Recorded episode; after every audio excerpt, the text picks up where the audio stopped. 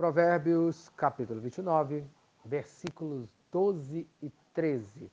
Nossa conduta em casa e na sociedade, parte 2. O sábio ensina que um governante provavelmente estará rodeado de pessoas iguais a ele e do mesmo temperamento e caráter. Versículo 12. Se o governador dá atenção a palavras mentirosas, virão a ser perversos todos os seus servos. Isto é, o governante que der ouvidos a mentirosos estará cercado de homens ímpios.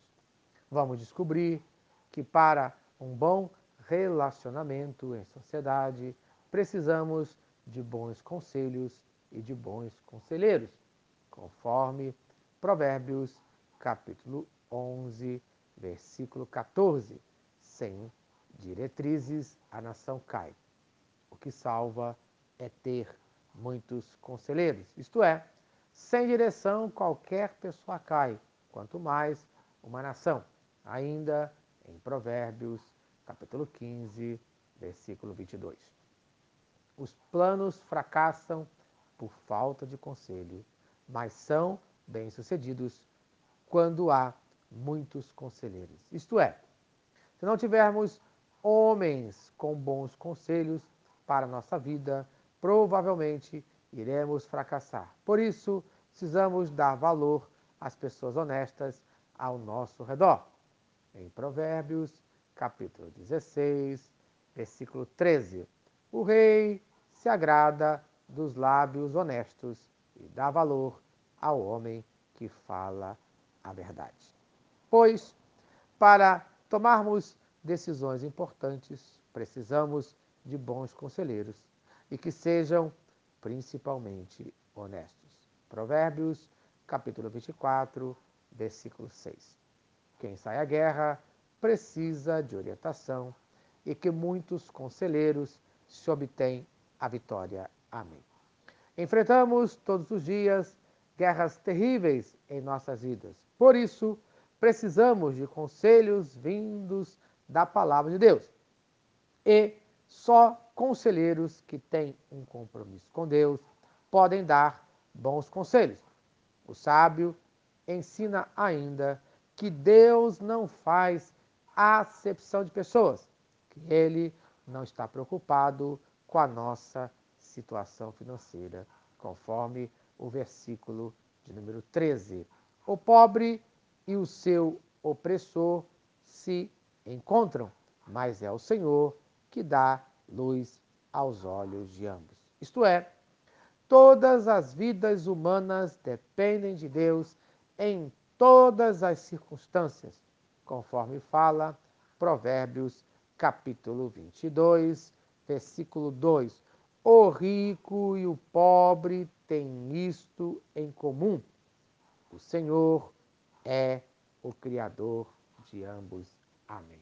Isto é, Deus criou ambos à sua imagem e semelhança. Mas Tiago, no capítulo 3, versículo 9, fala: Com a língua bendizemos o Senhor e Pai, e com ela amaldiçoamos os homens feitos à imagem de Deus.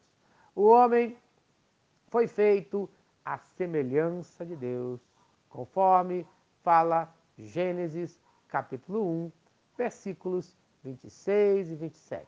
Então, amaldiçoá-lo é como amaldiçoar a Deus, conforme fala Gênesis capítulo 9, versículo 6.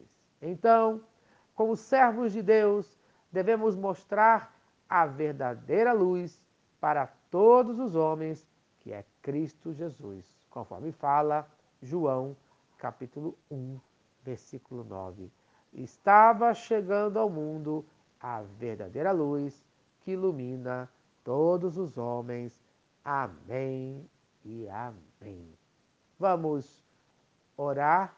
Senhor Deus, obrigado pelo dia de hoje. Abençoe a minha conduta. Abençoe com quem eu ando. que eu tenha bons conselheiros, que eu seja uma boa companhia, que eu tenha uma boa conduta, que eu seja um bom conselheiro, no nome de Cristo Jesus. Amém e amém.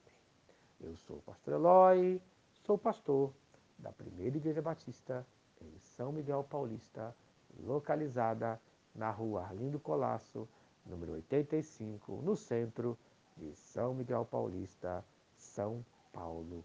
E lembre-se, Deus no controle sempre.